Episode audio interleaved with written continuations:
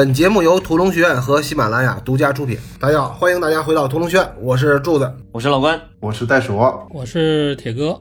好，咱们今天继续一次别离的拉片啊，因为上一次咱们东拉西扯了一通，但是呢没有讲到影片本身。咱们这次一开场呢，先讲一下这个影片本身的事儿啊。但是在讲影片本身之前，我还是要提醒大家一下，我们是有一个微信群的。如果您想进我们的微信群呢，可以搜“屠龙学院”的全拼在微信里啊，然后就会有人拉你入群。说到拉片啊，拉片最怕碰上导演评论音轨。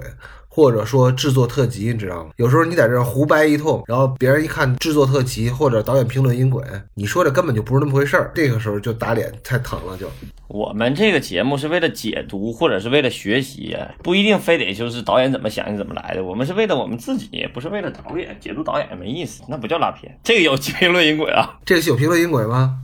那你为啥说这个呀？是因为这个戏有一个制作特辑，但是我还没看呢。你找着这个资源了吗？群里好像发过。完了，那就是考着我们，我们都没看啊。好像是法哈蒂的一个纪录片性质的东西吧？对，豆瓣里有一个这个专门的条目啊，叫《回首别离》，这个英文名字很长，我就不念了，因为我不太会。然后这个片子呢，应该是二零一九年出的。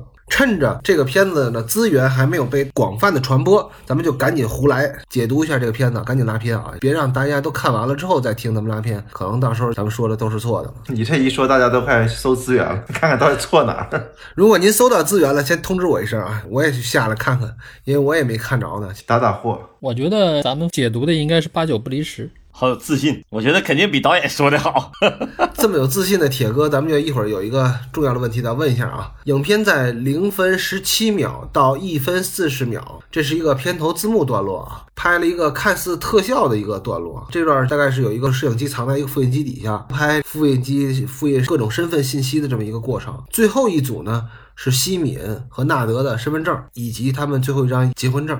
这个片头最主要的目的啊，就是友情提示一下，就是你要去打离婚的时候，一定要带上结婚证。结婚证找不着了呢，你要补办一张结婚证，然后再去打离婚。可能是法拉第导演是不是他自己的亲身经历提示他，哎，有这么一个过程，所以他就拍了这么一个段落。但是我觉得这个片头字幕这个。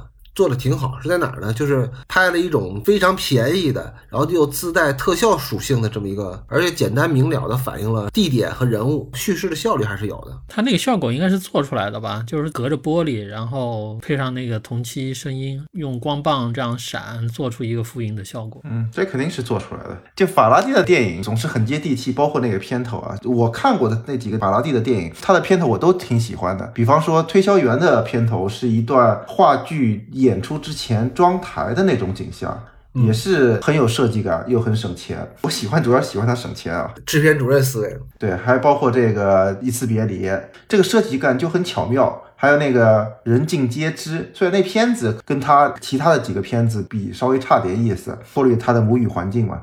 然后，但是那个片头也很有意思，是一个钟楼里边的各种细节，钟表啊、齿轮啊。这个其实我有点想到，有一段时间你们记得吗？那些港片儿，中国香港合拍片，好多片头都设计的各种线条啊、结构啊，在里边乱飞啊，就包括徐克那些，还有银河的也是这样。就有几年。全是这一路子，就镜头在里边各种细节里边穿梭一通，完了以后呢，然后就出现这个字幕，那种就塑料感十足。你也不能说它没设计吧，因为它不便宜，所以我也觉得没啥意思。可能都是找了同几家公司做的吧。最主要是言之无物，就光看那个它的三 D 建模了，就感觉一个电线，然后沿着电线走走走走走走，最后出来是一个炸弹，这样就完事儿了。好像普罗米修斯开头也这样。坏了坏了，完了，骂到老祖宗了。它那个好像是一个 DNA 的一个链条那种，然后差不多也是这种风格。普罗米修斯肯定是好的。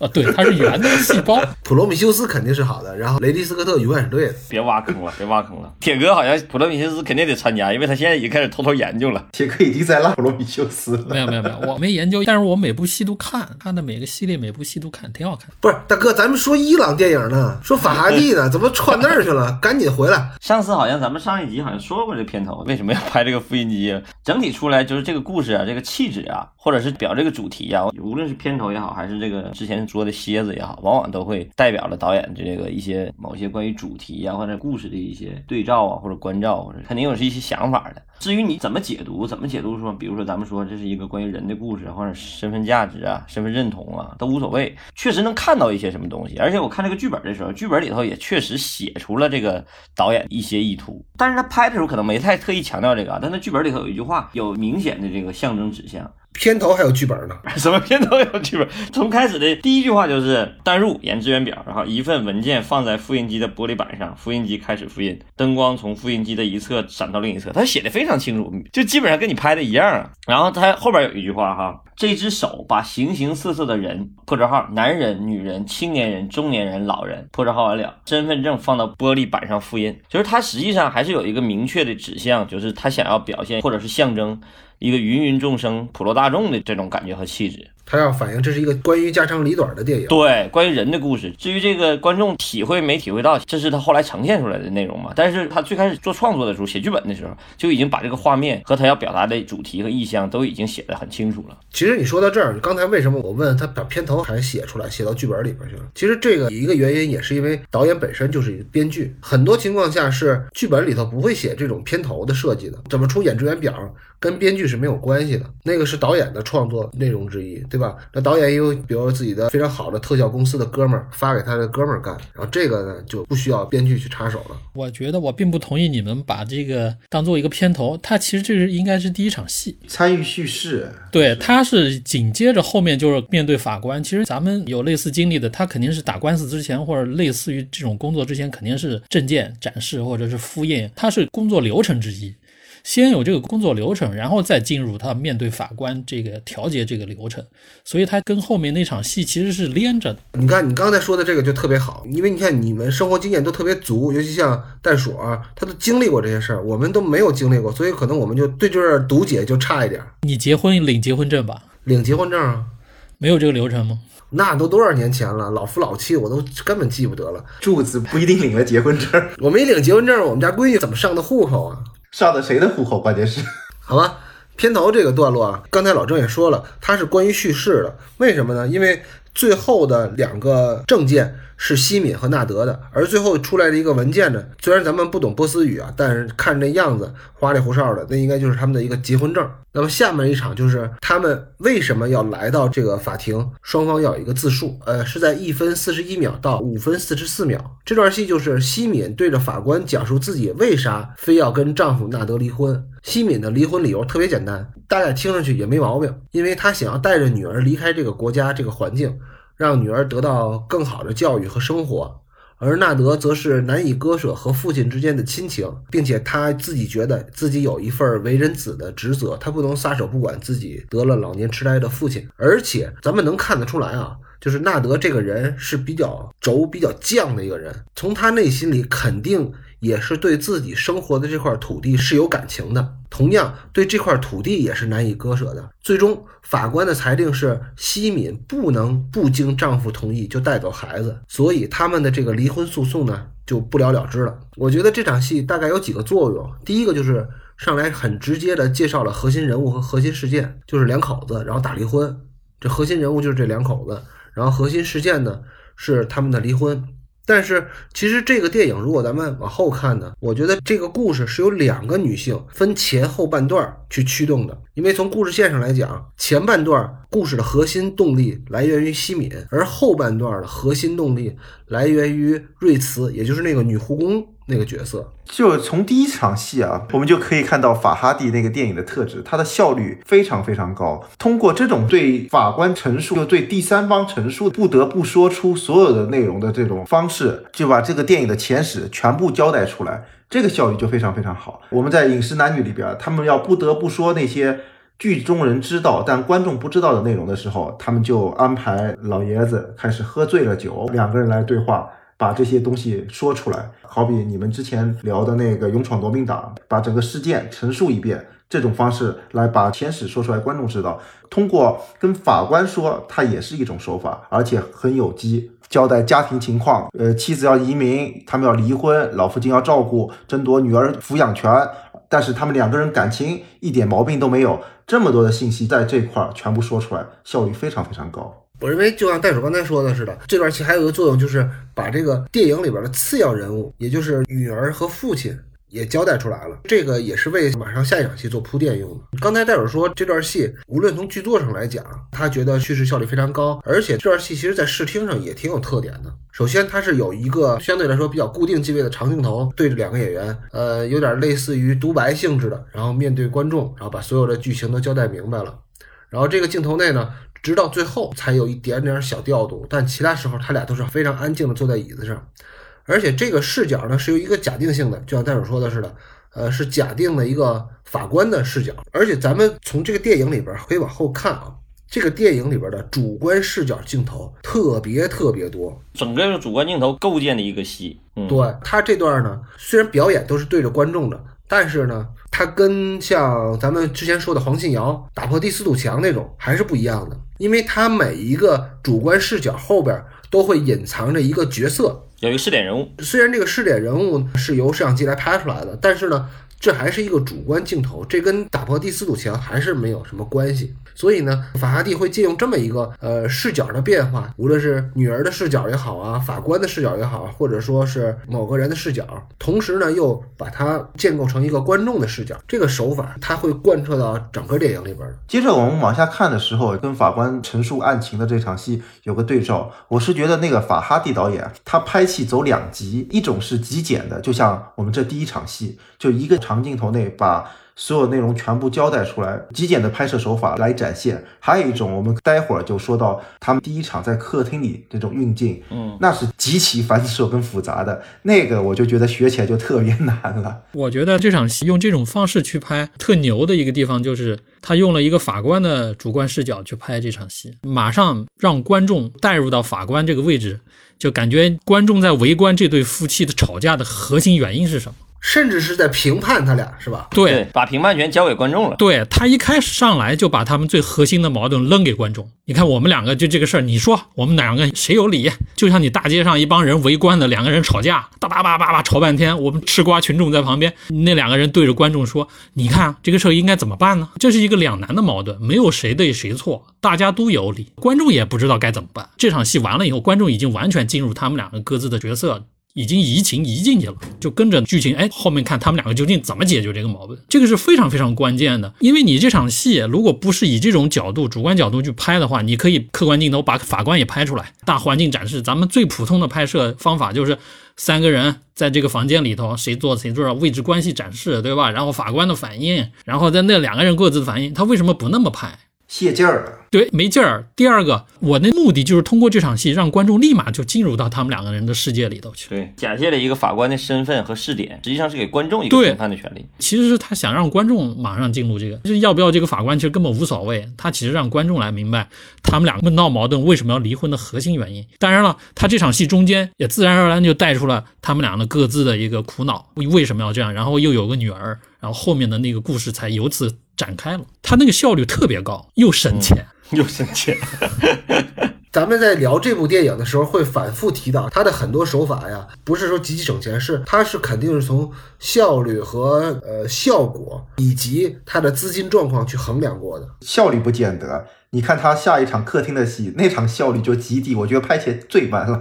它叙事效率高啊，那个，而且导演本身就是舞台导演出身，处理起来正好碰到这个合适的题材，自然的他就觉得用舞台的这种方式可能是最有效率、最合适的。这也跟他的那个知识结构是有关系。你要是一个摄像出身的赵老丁去拍这场戏，我估计他绝对想不到是这么拍。跟这个戏有点像的一场戏是啥？你记着不？咱们说《霸王别姬》都有一场戏，段小楼接受审问的一场戏，也是这个拍法，就是直接对着观众，然后后景有一个法官的，相当于一个审判者的一个身份，然后问他问题，然后达到的效果是一样的，然后也是极其省钱。咱们那场戏的时候也提到了省钱的问题，这效果特别好。哎，我插一句话啊，就是这个长镜头，然后假借一个法官的视角，法哈蒂是写在自己的剧本当中了吗？他会不会像昆汀那样臭不要脸的把自己的主观镜头都写出来，标示清楚？这个他没标注，但是他确实已经想到这么拍了。他前面其实是有场景描写的，所以说我觉得这个剧本呢很有特点，很有意思。就是这个哥们儿写剧本的时候该怎么写怎么写，就像就卖剧本似的。但是我拍的时候我也该怎么拍怎么拍。刚才听你那个说了那两段剧本啊，特别是他那个片头一开始第一场戏他就那么写，我估计他写这个也算剧本，也算是分镜头吧。他其实已经分好镜头了，他脑子里已经想好这个怎么拍，无非只是把文字给写出来而已。他之所以会有这个习惯啊，还有一个原因就是。他也是因为经费所限，他不能写的一个很模棱两可的两句话，自己脑子里也没想好这场景怎么拍，然后到现场现琢磨或怎么着，他肯定什么都已经想好。之前因为咱们要讲这个片子嘛，我也看了好多他一些采访资料，他工作习惯就是写剧本，写完剧本以后跟演员不停的聊。然后排练，不停的排练，然后通过排练过程中发现问题，然后再修改剧本。整个工作本完了以后，实际拍摄其实很快的。他在拍摄中间不会再去调整，或者不会再去大调整。所以他这套工作方法还是确实是很舞台。对，而且对演员特别好。我当时看到这个片子获奖名单的时候，我都傻了。我说这种工作方式其实对演员特别好，他的戏都特别考演员。柏林也好，还是三大电影节也好，包括奥斯卡也好，几乎没有给最佳男主角和最佳女主角集体表演奖。这个戏居然给了一个集体表演奖，就所有的男主角和所有的女主角，包括几个男配角也都得了最佳男演员，包括那老头，包括这法官。也是最佳男演员，然后包括女主演都是最佳女主角，哇，这个太神奇了，简直那个就说明那届评委对这个戏的表演有多么认可，整个团队都给了。然后这段戏的开场，实际上导演也是写了环境描述的，在伊朗离婚法庭的一个审判室里，西敏和纳德坐在法官对面。房门大开，可以听到隔壁房间里等待面见法官的人们的谈话声和走廊里传来的嘈杂声。但是他这种拍摄方式他已经想明白了，只不过他没写“主观”这俩字儿，他所有的法官的台词全都标成话音了，他就压根儿不想拍法官，但他没写这场戏只有一个镜头。刚才老郑说的就是法哈蒂，因为他原来是个话剧导演嘛，嗯，所以话剧舞台上你即使背对着观众，他也会调度成正对观众来说话。所以他那个法官那种，如果在话剧舞台上，可能就是三个人同时面对观众，然后在不同的区域来演出这场戏。他他只是选取了纳德和西敏这两个人。然后因为比较有力量，就像之前老周怎么说的，对着吃瓜群众来陈述自己的见解。好，其实关于这个段落，我还有自己的一个小问题啊。因为这个段落，咱们刚才一直说这个长镜头，但是其实这段戏呢是有一个小尾巴的，也就是说，纳德和西敏走出了法官办公室之后，他们在法院的走廊里边，大概有那么三个镜头。你单看这三个镜头啊，其实是有点画蛇添足的，大家没太明白他为什么要拍这个男女主角走出去。但是呢，其实这个电影的开头和结尾是严格对仗的，而且是有承袭关系的。所以呢，走廊里这一笔还是有用的，因为咱们知道在结尾的时候会有一个大家都非常熟悉的一个落幅的一个镜头，也就是纳德和西敏分别坐在走廊的两侧。而且西敏还坐在一个玻璃门框的后边，他俩有个分隔感。电影当中并没有明确的交代他俩到底最后离没离婚，孩子归谁了，然后就开始走字幕了，就是一种无奈感。那个情境当中结束了，结局不是离婚了吗？对，结局是离婚了，但是没有讲明白这个孩子到底归谁了。但是也有可能是反转啊，孩子出来哭一半，然后他俩说不离了，那算了吧，接着过日子挺好的，也有这种可能。没有可能，或者说就像有些人似的，他过两年买完房了，他又复婚了，对吧？也这有这种可能性的。这场戏剧本里头有一场写了，就是他俩从法院屋里头走出来这场戏。实际上，他从这个整个主题上来讲，为什么他要前后对仗？实际上，他还是想表现一个就是芸芸众生中的一个小人物的故事，就是讲述老百姓自己的故事这种感觉。因为他这个镜头啊、视点呢，包括他整个的那个拍摄方式，太关注这个人了，而几乎没有展现整个社会。它没有展现整个群体性或者社会性，但是就是一个小的视角，一个特别小的视角，所以它需要这些东西，要这种众生感。然后你看到这个结尾的时候，你会体现就是我的故事，就是这故事发生在谁身边都有可能，这才是这个东西最好的点。而且我觉得它当中那些台词，他们对话的这些内容里面就已经很精炼。它基本上就能让你感受到女主角为什么对这个社会不满，或者他们当时的这个社会不满。它里面那个女主角不是有句词儿嘛？她为了显示她想离婚的这个决心嘛，她就是说，哎，属于我的那个钱都不要了。这里面牵涉到一个伊朗的，我也不知道是不是法律还是风俗，反正他们都那么干。伊朗人在结婚的时候啊，他们女方是要礼金的，就等于彩礼。得要多少钱？但是那给多少钱，并不是说马上就得给，他们会把这个多少钱都写在那个结婚的证书上哎，咱们俩结婚了，打比方我给你多少多少个金币，一般是一千多个金币，我给你一千多个金币，但是那个金币并不是说真的要给。一般什么时候给呢？就是两个人不幸要离婚了，男方就必须得给这个金币。一般来说，他们都会要一千五百个金币，大概也就人民币可能二三十万的样子吧。其实这个挺合理的，就是给女的好多一个保证金嘛。其实就是这样，因为在他们那边，女的可能找工作啊，各方面生存能力相对比较弱，而且你跟着家庭很长时间，完了以后带了孩子啊，你已经丧失工作能力了，突然老公不要你，要离婚了，那肯定就得支付这笔钱。他们这个习俗或者法律上是需要有那么去做的，就是押金呗。然后那女主角就说：“我为了离婚，我这笔钱我都可以不要。”首先说明她一个决心，第二个呢，就是说明她的经济状况也还可以。这种信息其实都是很有效的树立人物的很多方面。可能就有几句话交代的时候，咱们可能不同的社会 get 不到那些点。不，你这说我才发现，为啥呢？因为我下的这版是国配版，就没有这个信息。我觉得可能是这个译制导演呢，就怕把这种先进信息译制过来之后啊，对咱们的男性产生困扰。咱们最近不是也正好讨论过？我看有些女权主义者啊什么的，骂那些女的要礼金什么的嘛，争论。嗯，不，你在伊朗那个环境当中，因为有的女性她嫁过去之后，她就是家庭主妇了，或者说她自己受教育程度相对比较低，谋生能力比较差，而且她相对来说社会男女没有那么平权，所以说我觉得有这个保障金还是对的，这是个好事儿，考虑的非常周全那个地儿。对啊，所以从另外一个方面，你说他们这个宗教或者怎么着，是多么压榨女性啊，或者什么的，你觉得是不是很可笑？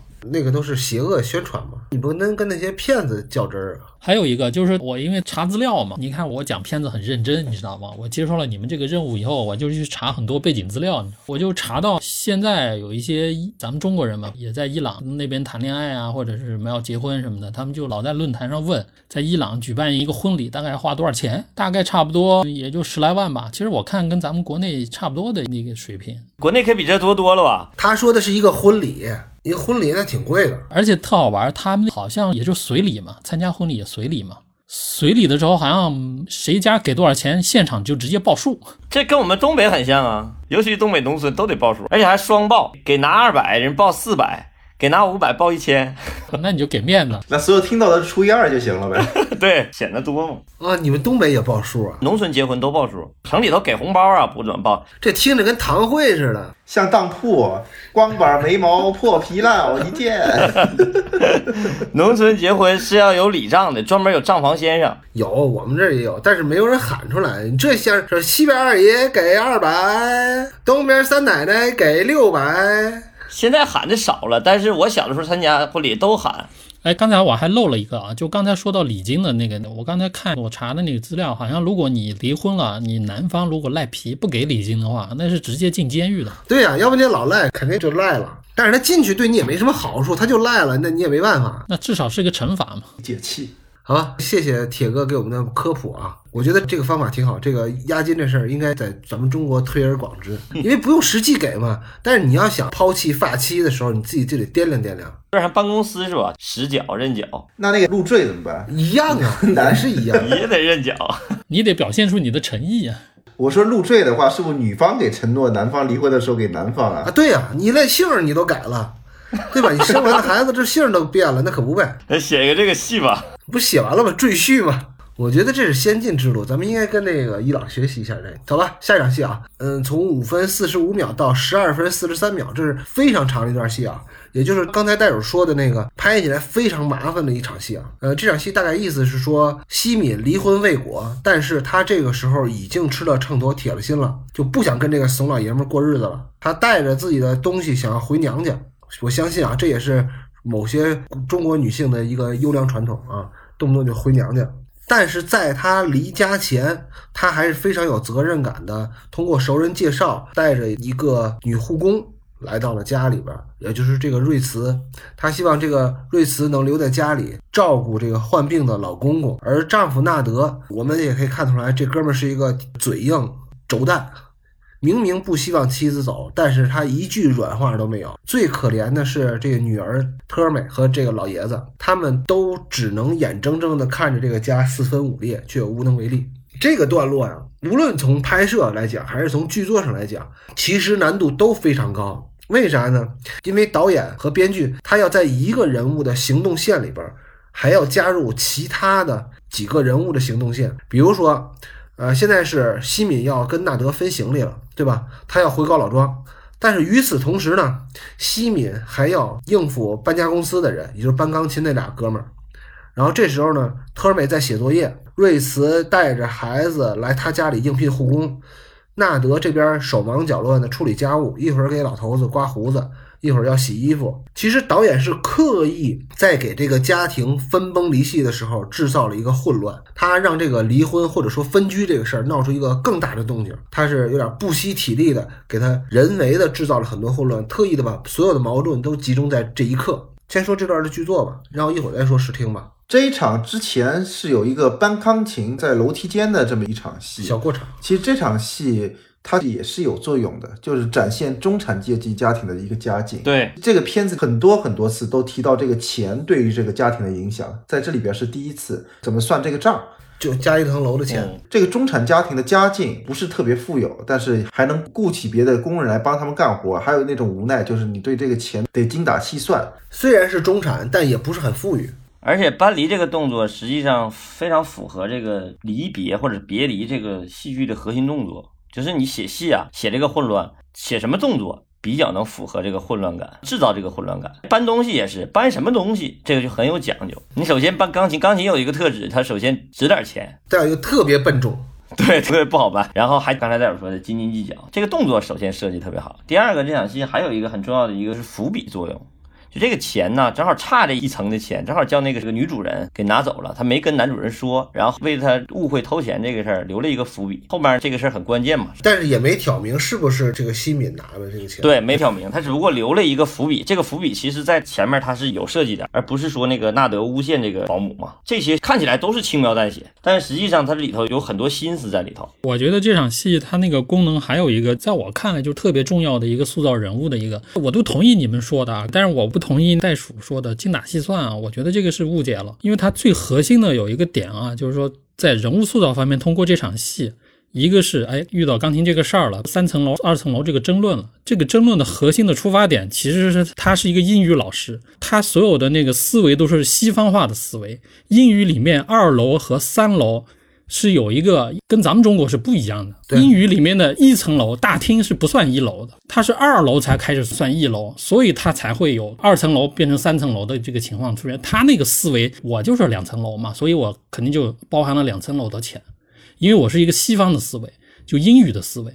但是在伊朗本土，我估计啊，可能跟咱们这边一样，大厅就是一楼，因为它那个英语里面好像是有一个专有名词。因为为什么我会突然注意到这一点？因为有的电梯那个一层是 F，对对对，这是一个知识点。当然，我现在也学的不好，我也不知道具体忘了啊。反正我就知道这中间是有差别的，英语用语习惯和咱们那个思维习惯是不一样的。下礼拜你闺女上英语课的时候，你让她问问老师。所以这一点啊，就会造成她为什么写那么一笔。就是如果达到咱们那些目的的话，其实他在上楼的时候碰到他们正好往外搬钢琴，这个事儿也就过了。那你要这么说的话，我觉得他这个人物性格塑造的更好，你知道为啥不？因为他做了一个对照嘛，家里有女主人和男主人两个人物嘛，女主人的性格是遇到事儿她能通融。比如说，他就是钱这事，他不较真儿，直接就把钱给你，我给你拿得了。那个男主人可不是，女儿把那个钱，加油的小费，对，加油必须得让他拿回来，这个特别因为较真儿。男主人是在银行工作，他有点锱铢必较那样。因为你提到后面那个加油那场戏，那场其实其实也重要的，就是说咱们这个导演啊特别牛逼的地方，就是说他把一场戏的功能他给用足了，你知道吗？特别丰富，他除了哎展现咱们刚才说的，他从人物方面，他其实也是通过这场戏就又展现了另外一个维度，不是说一场戏只有一个功能，他一场戏有好多种功能，包括这个钢琴这场戏，也就像你说的，他埋下了一个后面因为钱这个事儿一个误会。嗯，你说的这个非常好，就是女主人的那个英语思维，但是这个确实 get 不到。但你要说出来的话，这个埋得太深了。就是他虽然身在伊朗，但是心已经飞向了美国。因因为后来咱们能看到，他是一个英语的老师，他是在给人家上英语的，所以呢，你看他那个英文什么的，他肯定从小就已经接受到这个西方文化的这个东西，所以他整个思维都是按照西方文化那个模式走的。所以他这个人物为什么觉得这个小女孩到美国留学会对他来说那么重要？但是他是生活在这个伊朗的人啊，他不应该不了解当地的风土。也也不是，我觉得就是一个思维方式的问题，他肯定也知道。老郑说的这个意思就是说，比如说在咱们国家，也有很多人身在曹营心在汉，他也是按照那个美式价值观去要求自己的周围的人的，这样人也有。但是呢，你这么说出来是确实是有点，我不怕老郑不爱听，就是确实有点矫情。这个女主角如果说她真的是这么设计的，我觉得是有点矫情。但是呢。你说有没有这种可能性呢？我觉得也有，起码跟别人吵架拌嘴的方式是按照所谓英语系怎么定义的这几层楼，他这么去拌嘴矫情，这个也是有可能的。但是说你要说他一开始就这么想呢，我觉得也未必，否则他在这个国家没有办法生活。就是我觉得有可能导演想到这一点，确实有可能。为什么？就是因为他最后给西敏一个动作嘛，他认为用钱能解决的问题都不是问题，包括后来他的行为也是，包括整个这故事的核心嘛，他俩的矛盾，一个是关于信仰，一个是钱，他最后就靠钱解决的问题嘛。其实就跟老郑说的似的，他一开始上来第一个就是先说，我可以不要他给我的那个保证金。对，到这儿也是，就是你多一层楼没关系，我给你拿这钱，别管对方要，我给你拿都行。就是这个女主人始终是按照这个思维方式来行动的。他们家这两口子，一个是实用主义者，我不跟你矫情那些大道理，我也不跟你谈信仰什么的，能不能拿钱解决，或者说咱们怎么解决这件事儿？拿钱解决是最简单的。但是她老公呢，就是认死理儿。非要嚼一个理儿，哪怕他已经要给钱了，他也要别人发誓说你的孩子是我弄流产的，这样我心里才舒服，我才能给你这个钱。所以在这个片子里提到钱特别多，就是现在你如果细看的话，就是这两个男女主角很粗暴的讲，一个对钱是不在意的一个状态，一个对钱是特别在意的，那个反差形成的也很好。其实这个段落给大家印象最深的就是这个段落的视听是拍的特别好的。我为什么会这么说呢？因为在我的印象里啊，这部电影和《观音山》是同一年的电影，而且呢，这两部电影我都是在电影院里看的。而且这两部电影呢，在摄影风格上是有一点点相似的，就是都是带着一点稍微晃动一点的纪实风格，就是那会儿特别流行的肩扛摄影。但唯一不同的是呢，《一次别离》我是越看越好，就是看着特别舒服，特别流畅就下来了。但是观音山呢，我看的时候就跟吃了观音土一样，我就看了十分钟就吐了。这个吐啊，不是个比喻啊，我不是说他这个片子不好，是生理上的吐，是真的跑出电影院，然后到厕所里吐了。我你怎么提这事儿？就是看电影看吐了？你后来又回去了吗？我回去了，回去是拿东西，然后叫我媳妇儿一块走了。柱子看电影只有两种状态，一种是看吐了，一种是看睡了。对对，反正绝对不会哭，也不会笑。但是你看我这么多年提，我就没有深刻剖析过这个事儿。今天呢，因为我的知识体系也够了，我就想跟大家分享一下，就是为什么观音山会把我给晃晕了呢？下面我就从我的呕吐经历联系到脑神经外科的角度，跟大家探讨一下什么样的电影是给观众催吐的，什么样的电影呢是不会让你吐了的。就咱们看这个段落呀，我们会发现法哈蒂在这个段落里使用了一个特别有意思的视听小技巧，他会反复的使用前后景的调度。因为在这个室内空间里边，如果说咱们用就是最普通的手法拍摄，就像铁哥说的似的，这种客观视角的拍法呢，我就先展现环境，然后呢谁说话，我拍摄一个镜头，然后中间切一个听你说话的人的反应，那样也能把这场戏整个拍下来。但是呢，因为导演要制造西敏在离家出走前这个家庭的混乱感。那要搭建这个混乱感呢，导演就用了一个比较纪实风格的、带有一定的晃动的肩扛摄影的风格。但是他在做这些前后景的调度的时候呢，他选用的基本上都是中焦段的镜头。咱们可以纵观整部电影吧，在我印象里呢是极少使用广角镜头的，都是以中长焦段为主。因为我觉得大家可能对摄影都基本上有一定的了解啊，就是你要是用长焦拍东西呢，就是你的前景划过的有点太快了。而且会把后景模糊的过于虚。你要是广角呢，前后景的调度会很麻烦。为什么呢？因为你的前景人物老也划不出去。老在前景晃来晃去，就会干扰观众的视线。看这个一次别离，咱们群里就有朋友说，他看完了之后觉得特别憋屈，特别难受。为什么呢？这一方面是观众觉得这个故事特别拧巴，特别闹心，就像咱们群里那个倩姐说的似的，就特别不适合东北这种直性的人看。他就觉得这点破事儿，这老娘们咣咣捶他老爷们一顿就完事儿了，那是。但是呢，他偏偏要拍的特别拧巴，讲的特别闹心。但是同时呢。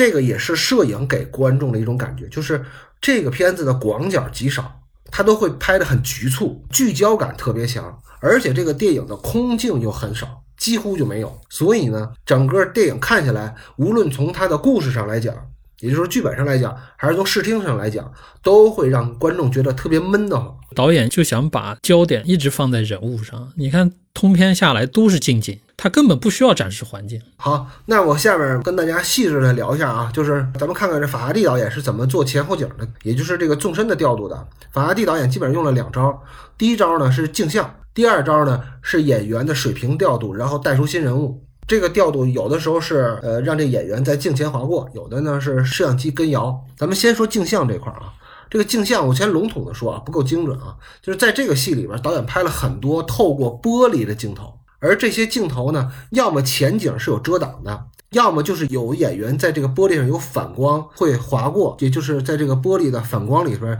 有演员调度的这个影子。这些呢，基本上都是某些人物的特定的视点镜头。咱们看纳德他们家这个房子，可以大概感受一下它的结构。我觉得他们家这房子的结构是一个内凹的 L 型或者一个 U 型结构，也就是说，它这个房子一边是客厅和厨房那边，然后再拐个弯来呢，这边是几个卧室连在一起。所以呢，由于它这个环境，它就能够拍好多带着玻璃的前景的镜头，从玻璃上看演员的调度。一般呢，我们会比如说拍正反打吧，我拍女儿看着前方，那么接下来我都要一个反打镜头，就是女儿看的是什么。但是这种拍法呢，落实到这场戏里边。就会简化成只拍女儿眼睛看着前方，他用他前景玻璃的反光去把这个女儿看到了什么给一笔带过。所以说，他只需要在一个镜头内就能够讲明白是谁在看什么。另外呢，这个段落还用了很多跟摇的镜头，呃，六分三十四秒，西敏拿着两个包从镜头前划过，而机器随着他的调度摇到了瑞斯和他的小女儿，相当于带出了两个新人物。这两个人物是跟这个家庭没有关系的，第一次出现。我们会发现，摄影师或者导演吧，在这场戏里边安排了很多这种横向调度，但是它有一个节制是在哪儿呢？就是全都是从起伏到落幅画面就停住了，就只摇一次。也就是说，它只会从 A 点开始调度到 B 点之后停住这个机器，就不会再摇回来了。所以我再说回来，为什么观音山看的时候就会让我得了暂时性的美尼尔综合症呢？是因为它是来回来去的摇。用黄信尧导演说那个嗨来嗨去，对，嗨来嗨去，它是。它这么一嗨来嗨去呢，就是从 A 点嗨到 B 点，然后再从 B 点嗨到 A 点，然后再回到 B 点，就这样呢，你会有一个错觉，你感觉你自己不是在看电影，不是在娱乐，而是你在参加飞行员的资格考试。所以这种嗨来嗨去的必要性呢，就不太有，你是在催吐观众，对不对？这样不好，我觉得。哎，我昨天吧刚看了那个娄烨的那个《浮沉迷事》，然后突然发现，哎，他那个镜头语言风格就跟这个特别像，但是有两个不同的地方。一个就像你说的，他就是有点像观音山那种 A B C，也是哗哗哗哗摇。然后第二个，它中间还是有不少全景，还展示一下环境。真怕你吐了。对，这个压根没有。但是我真的确实喜欢这个。而不喜欢有娄烨的那种。柱子刚才从技术分析这个怎么造成的，我觉得这个挺好的，所以以后拍摄可以规避。如果你想用这种主观，你得会用，不能瞎用。我觉得那个就是瞎用。不是我这么说呀，也不是完全的崇洋媚外。为什么呢？因为在国内拍嗨来嗨去的人很多，娄烨呀、李玉啊，包括那个万箭穿心的王静老师。他也是嗨来嗨去的风格，但是万箭穿心的我也是在大银幕看的，我也没有被晃吐了。所以这有的时候啊，不论你是写作还是拍电影吧，还是或者你做音乐，你一定要想好了，你是服务行业，摆正自己的心态和位置。你什么叫服务行业啊？你把银幕前的哥几个伺候好了，你不伺候好了也行，不让我笑也不让我哭也行，但是你不能把我弄吐了吧？柱子意思这事儿耿耿于怀吧？我觉得他们这些人都应该给他们搁到法庭上去判一个反人类罪，你知道吗？娄烨的那个《呃风雨云》那个，据说真的是在影院晃吐了不少人。反正我看很多评论就是说晃晕了、晃吐。呃，那个是它更长焦了。其实《一次别离》它是长焦跟中焦段用的还比较多的，比方说五零啊，比方说稍微再比五零长一点点那种镜头比较多，而不是全部八五以上。对，说到这场戏吧，还有一个我觉得还可以注意一下，就是这场戏的镜头视角，它的出发点是从女儿和她妈妈两个人之间的这个视角去的，然后到了老爷子捏着那个谁的手不让他走之后，开始介入到丈夫的视角开始进来，然后一直到那个女主离开，而且他那个视听语言上交代的时候，视角是女儿和妈妈的视角，但是他那个同期音声音。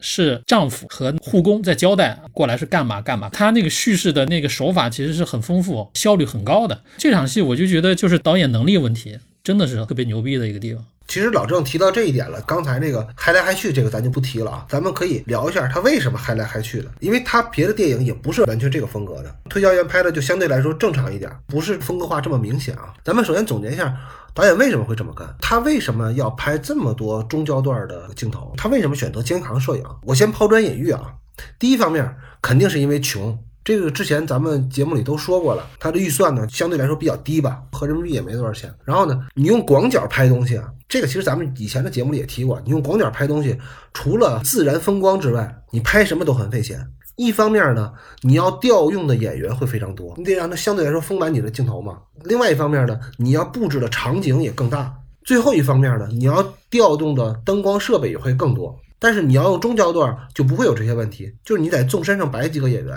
也能拍出来一个千军万马的感觉，但是像《一次别离》这样的室内实景拍摄的，如果你用广角拍啊，打灯就会非常受限制，因为你要为了避开灯和其他的设备，你就没有空间去展开这些东西，你就只能用中焦段拍。这是咱们说的那个不太具备实现这种广角拍摄的条件。第二个就是这个故事本身呢，就是一个鸡毛蒜皮的家务事儿，你要是用广角拍呢，就会拖慢整个节奏，就是你用纯客观的方式拍。整个戏就会马上节奏掉下来，就变得婆婆妈妈了。这种纪实风格呢，再加上咱们后边会提到，法哈蒂特别喜欢使用跳剪，无论是时间的跳接还是空间的跳接，他会跳得非常利索。所以呢，他的中长焦拍摄这种纪实风格，然后再加上他的跳接，就会让他的整个故事的节奏就提起来了。最后一点，我想说最重要的，如果咱们替法哈蒂总结一个他为什么选择这个手法的一个宗旨。就是他会聚焦到某一个视点，有的时候呢，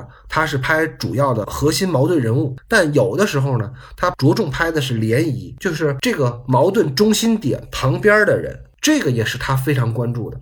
我举两个例子啊，就这场戏来说，拍重点是在哪儿呢？在十分四十四秒的时候，这场戏就是西敏把东西都收拾好了之后，正要出门，这个时候她老公公就老头把她叫回来了。这个时候，导演把戏的着眼点就放在了这个西敏身上，因为她现在想走，但她老公公也说不出来一二三，她就是颤颤巍巍的抓着她的手。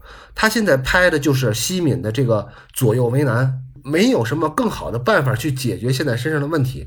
而像周围她的女儿、丈夫，包括她老公公，这都是西敏的涟漪。她在这场戏里几乎就没有表现，她一定要盯住着这个西敏的反应。一个老头子，一只颤颤巍巍的手抓住了自己儿媳妇的手腕子。咱们再往后就会知道，这个儿媳妇进这家也有十四年了，他跟老头之间肯定也有亲情，他不可能一甩老头手他就走了。这种亲情的纠缠撕扯，在这个镜头当中就完全搭建起来了。而且呢，导演根本也不拍老头的表情，那种乞求的怜悯的表情，或者女儿的表情，甚至丈夫的表情，他就怼着西敏拍。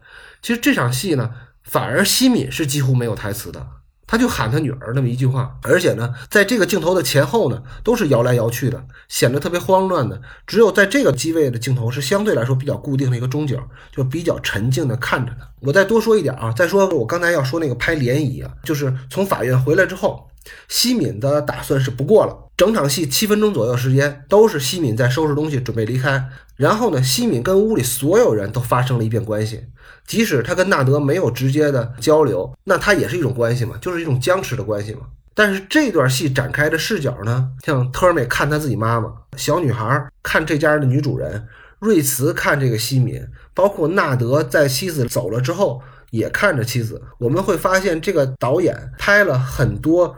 旁观者的主观视角，而且这些视角大多数都是带有前景遮挡的，或者透过玻璃去拍的。一个是增加了这个电影的好多情感色彩啊，因为你要直怼着拍，就会去除那些情感色彩，相对来说比较客观。但是如果你是挂着前景拍的，或者你是带着反射拍的，就会显得这个情感色彩比较浓一点。然后呢，同时呢，他把这个整场戏的线索也捋得特别清楚。他拍的这个主角西米是有一条主动的一个行动线的，就是他在家里一直在收拾东西，一直在瞎折腾。然后所有的人物在干自己的事儿的同时呢，还要注意到他。这个拍法呢，其实就是这个导演的初衷。他拍的不是两口子离婚这件事儿，不是纳德和西米他俩离婚这件事儿，而是拍了。这件离婚这件事儿引起的涟漪，也就是说，不光是让所有的目光都聚集在他俩身上，而是周围每个人身上所泛起的这个涟漪。他拍的是一个社会的一个横切面。好的，我的演讲完毕了。刚才啊，柱子之前说到那个嗨来嗨去这种镜头啊，我想说一下自己的一个小感受吧。法哈蒂在这部电影里非常接地气啊，肩扛的镜头比较多，生活的那种动荡感就来了，就很像随手拍的、随手记录的那种东西。简单来说，我自己拍东西的时候也会比较倾向用那种稍微肩扛一点的镜头，但是什么时候选用稳定的那种情况来拍摄，什么时候用晃动一点肩扛的方式来拍摄，算是。一个小小的感悟吧，分享一下。就简单来说，我其实就是在看被拍摄对象的人物的内心。当人物内心动荡、小鹿乱撞的时候呢，我基本上都会选择用肩扛或者非平衡态的那种拍摄方式。当人物的内心比较笃定的时候，或者说想让观众笃定的时候呢，那就固定的镜头稳稳的拍。哪怕画面的人物已经打得鸡飞狗跳，也会用比较稳定的镜头来拍。其实就主要是看被拍摄对象，还有想让观众感受来决定这个镜头是不是来嗨来嗨去，或者是肩扛的晃动着来拍。然后呢，这第四场戏啊，它的三一律就非常集中，他选择的这个场景非常好。开场那个拉包那个窘境，那儿就开始展开，哪儿哪儿都不顺心嘛。这场戏其实刚才柱子说的都很清楚，我就挑几点来说吧。这个小保姆瑞慈在这场戏的孤立感是特别明显的，她的场景选择非常对，在一个家庭环境特别不融洽的氛围中展开这场戏。西敏要走，瑞慈要融入。一个女的要走，一个女的要融入，就女的搬家和男的请保姆这两个事儿，其实都是做给对方看的。嗯，不合时宜，他来的不合时宜。他们虽然互相是没有台词的，但动作上感觉两个人都在撂狠话。我他妈走了，你走就走，我这有人。最后我们都知道，那个在片子往后走的时候，那走的那个人走不了，西敏是走不了的，因为家里发生这么大的事儿。瑞慈当然因为他自己的原因也没有办法融入。这里边的一些小的道具也很好，就比方说片子里反复出现那个电风扇，让你感觉这个场景非常热，非常热闹，然后哗哗哗在那儿摇头。呃，还有一个就是我们之前一直很夸了法哈迪的那个拍法非常的牛逼，然后那个剪辑也非常的牛逼，这个真的是导演功力非非常深厚啊。他整场环境的同期声基本上都是纳德和保姆的对话铺在底下，全家人的状态都是在这个对话中展开的。他为什么把纳德跟保姆瑞斯的对话铺在底下呢？其实西敏他的关注点。是在男主人公交代保姆的事项，看看自己能不能放心的离开。而且你不觉得这个西敏是刻意拉长了他要走的这个时间吗？你看西敏，他说我要把这 CD 拿走啊，我这么着，我这么着，其实他用不着这么长时间，对吧？你真要想离家出走的人，早就走了。现在他就是为了拖长这个时间，为了让这个犟驴能不能说句软和话，就这么简单。而女儿的关注点呢，一直是在看妈妈收拾东西，看看妈妈到底能不能留下来。纳德和保姆在交代的时候，西敏一直在里边穿梭收拾东西，打断他搬家公司交代。这个戏特别像那个七宗罪的时候，皮特跟摩摩根弗里曼在街上走，嗯，不停的有人来打断他们说话，不让他们说话顺利进行下去。这个作用其实是差不多的。对，还有一个就刚才说道具这一块，刚才说的一个电风扇，还有这个洗衣机按键按四这个细节，他这个女儿在里边虽然戏份很少。但是他那个敏感、细心观察、青春期敏感这些点都在里边，能够隐约让人感受到这些细节。其实你不关注他的话，他就没了；但细关注的话，就女儿所有的选择跟他那种青春期啊、敏感特质啊，都是有原因的。啊，我补充一个塑造女儿她那个态度的一个细节，就是她母亲不是回房间拿那个零钞去了吗？要给搬运工。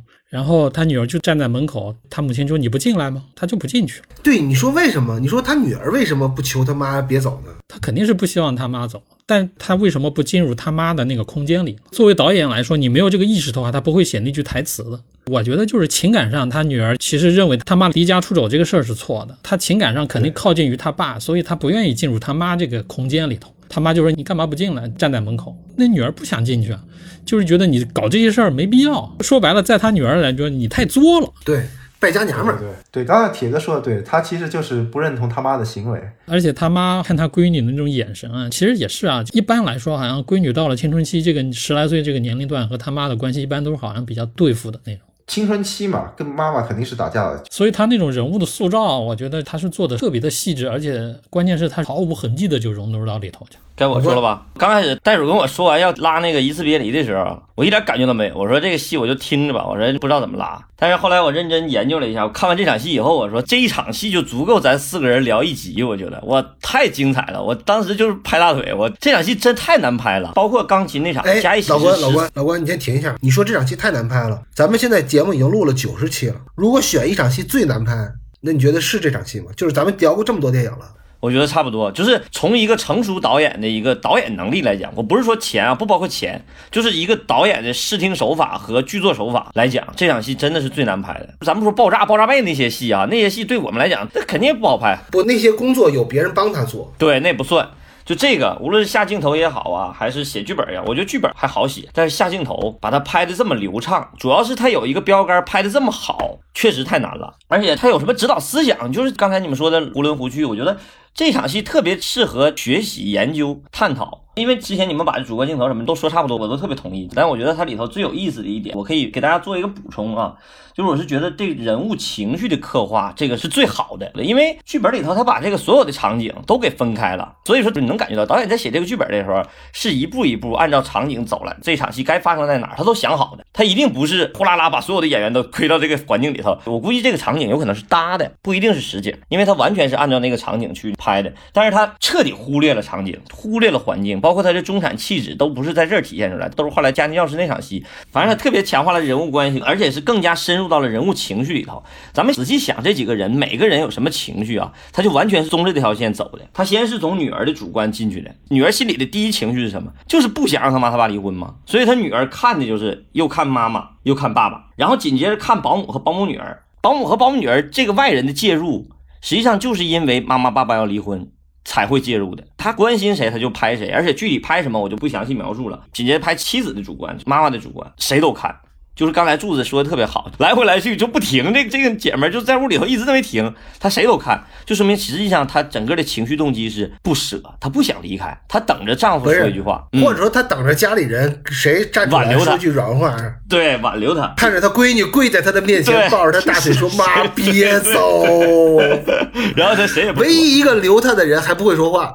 然后我们看这个保姆的主观，保姆的主观，他就是看着妻子，因为从保姆的情绪来讲，他就是觉得一个女主人走了，然后我是个女性，照顾一个男性，进入一个男性家庭是尴尬的，所以他主要看的就是这个妻子啊、丈夫和老人这组关系。然后你看保姆女儿，保姆女儿看的是谁？保姆女儿只看老人，因为她好奇，这就是孩子的视角，这特别好，因为她这个好奇的视角你能带着观众也去看这是一个什么样的家庭，他们家里遇到什么的困难，所以她用了孩子的视角来描写老人。然后丈夫的主观也特别有意思，丈夫开始的时候全是看父亲，没看任何一点别的，全是看父亲。然后之前也一直也没看妻子，那会儿他不看妻子，显得特别冷漠，直到在最后结束的时候，那个妻子要走了。才偷偷看了一眼妻子，到最后告诉观众，实际上他还是有一丝不舍的，这个处理就特别好。但是我觉得最精彩的一点是啥？是他整个这场戏基本上所有的人都给主观镜头了，而且都拍了，唯独没有给老人的主观。哎呦，这个设计太好了，就是就是老人拉西敏这个镜头啊，就拉那个女主人的镜头啊，实际上是他可以给主观的，他是可以给一个老人的视角看西敏这边视角，甚至是可以抓他手给一个纯客观的特写都可以，他都没有。当然他还是用了一个中焦段哈，但他用了一个十分客观稳定的一个镜头，拍老头拉着西敏的手抖那么一个镜头，大家应该可以能看到，回去看一看。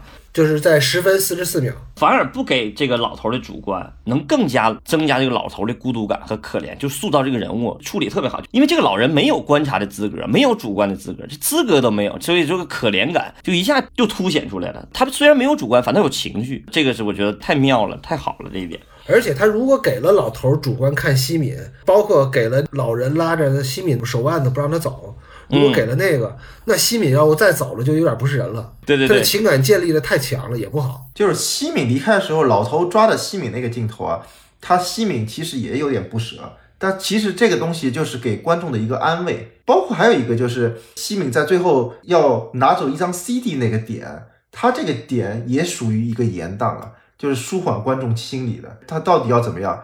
只不过就最后这场戏结在哪儿？结在他走的时候关铁门的那个声音，砰一声特别大，这是给这场戏来打点的。对，说到这儿的话，我其实可以跟大家分享一个，就是主观镜头的拍法哈。原来我曾经犯过这个毛病，就是错误。就我跟柱子还毕业作业，柱子给我干摄影，反正我俩那会儿肯定都不怎么太会拍啊，但是都知道该怎么拍，但是有的时候还会忽略一些东西。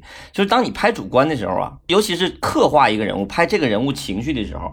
很重要的一点是，你要适时的切回主体人物，就是你什么时候切进来，切给主体人物是很重要的，就是切给主体人物这个反打。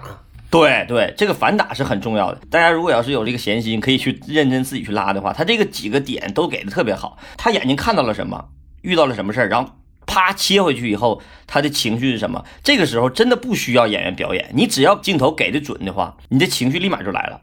所以说，切回主体人物是很关键的一点。但是有些情绪，比如说拍悬疑呀，你可以不切回主体。有的时候你切回主体，反倒把这个戏给破掉了。咱们之前说那个七宗罪的时候也提到，是先切反应还是先切主体？是先切主体还是先切反应？这个都是很有讲究的。老关刚才说的这个，呃，还可以再往下深一步是什么呢？就是说，你先给了一个女儿的主观。然后呢，就像老关说的，切回主体就是谁看着妈妈要走。你看这场戏的倒数三个镜头啊，倒数第三个镜头是妈妈拎包要走，这个其实是女儿的主观镜头。那么下一个镜头就切回站在玻璃后边看着妈妈走的女儿，然后这时候女儿呢又看向父亲，有一个眼神的传递，马上下一个镜头就切给父亲了。所以就是不光是主观镜头，他把这个眼神的传递搭建起来之后，他没有给父亲主观镜头啊，他没有透过父亲的视角去看自己的妻子走，他是通过女儿的主观视角，然后女儿的传递视线给爸爸，然后作为这个父亲纳德再看向妻子走的方向，他完成了这场戏，也就是袋鼠说那个把铁门关上了。那这样的情感其实也是搭建起来了，而且搭建的更巧妙。所以就是我们单说谁的主观，然后再切回这个谁在看，这个是还能再延伸一步的，就是你的眼神还能再传递的，只要你这个情感建立的是那个意思就对了，这个不是一个死规矩啊。嗯，所以这个电影啊，就让我又想到了咱们聊到那《无间道》。实际上，它这个戏的摄影和它的拍法跟主题有映衬的主导思想的。它讲了一个关于主观的故事，然后他就用了一个主观的拍法来引导这个故事拍摄，整个手段都是根据这个主题去引导的，而且相互对照，这个做的确实特别好。我补充一下，刚才老关说的那个主观镜头没有拍老头主观镜头的这个。我同意那个是没有拍老头主观镜头是特别牛逼，但是我不同意你的理由啊，就是这场戏他如果是这个主导思想的话，他是肯定是不能拍老头的主观视线的，对，不能拍，他不能拍的理由是因为我觉得你老头是一个神志不清楚的人，你是不可能从他那个角度再拍一个主观镜头去。对，导演的主导思想越有的话，他越不能拍，对不对？他就是完全根据人的视角走的嘛，特别有可能切过去，老头的主观视角看着是照片自己的老伴儿。老头儿也是最佳集体表演奖的一个，哇，太厉害了！所以回顾我看的他那个导演采访嘛，他们那个排戏的这种方法，因为本身这些演员都是很好的演员，而且他也说了他选择演员的一个概念，当然也有可能翻译的原因啊，就给我的感觉就是他肯定不会去找那种所谓的商业类型的那种演员。而且你看他所有的那些电影系列作品里头，基本上也就是大差不差的，就是那一小波演员，一个相对固定的几个班底，因为他可能用的比较熟，对每个演员的脾气秉性啊、特点啊。他们可能都已经配合得很好，所以像这种戏的话，你肯定是经过无数次的排练嘛。而且我觉得边排练，他脑子里的分镜头也就出来了，然后随时在改这个剧本内容。所以他那种工作方式就是融为一体的，他不是说先一二三四，他说一二三四同时在做这种互相有机的这么融合，那最后拍出来那种效果就感觉就浑然天成的那种。行。咱们今天虽然只聊了两场戏啊，但是因为这场戏可能是我们这个土龙学院开播以来，我们集体都觉得非常难，也是非常好的一场戏。这个可能确实是之前我们也没有遇到过这样的戏吧，就是觉得人家首先是写的好，然后其次呢，完成度也非常非常高。再有呢，就是它本身的这个难度系数也是在那摆着呢，这个也不是一般人能挑战的。如果大家尤其听我们节目有好多在校的学影视类的学生。如果大家想要做习作作业呢，这场戏人也不多，你可以试着拿手机还原一下这段戏。你还原完了之后，你就会知道这段戏有多难拍了。这场戏特别适合练习。对，这场戏是特别适合你在学校里边拍这种片段作业的。只不过就是我们刚才说了这么多，因为是个音频节目，不知道说清楚没有。对对对，这场戏确实是难度非常高啊。但是在下一场戏开始啊。这个故事的走向就开始变了。变的是在哪儿呢？西敏逐渐把这个故事的主导权交给了下一棒的这个女演员，也就是这个女护工瑞慈。咱们在下一期节目里就开始要着重的讲一下瑞慈进入到这个家庭之后的一个故事，好吧？有什么事儿咱们就下期再见。然后希望大家多帮我们评论、转发。然后如果您没有评价过我们的节目呢，那就帮我们评价一下我们的专辑，好吧？谢谢大家，拜拜。好，拜拜。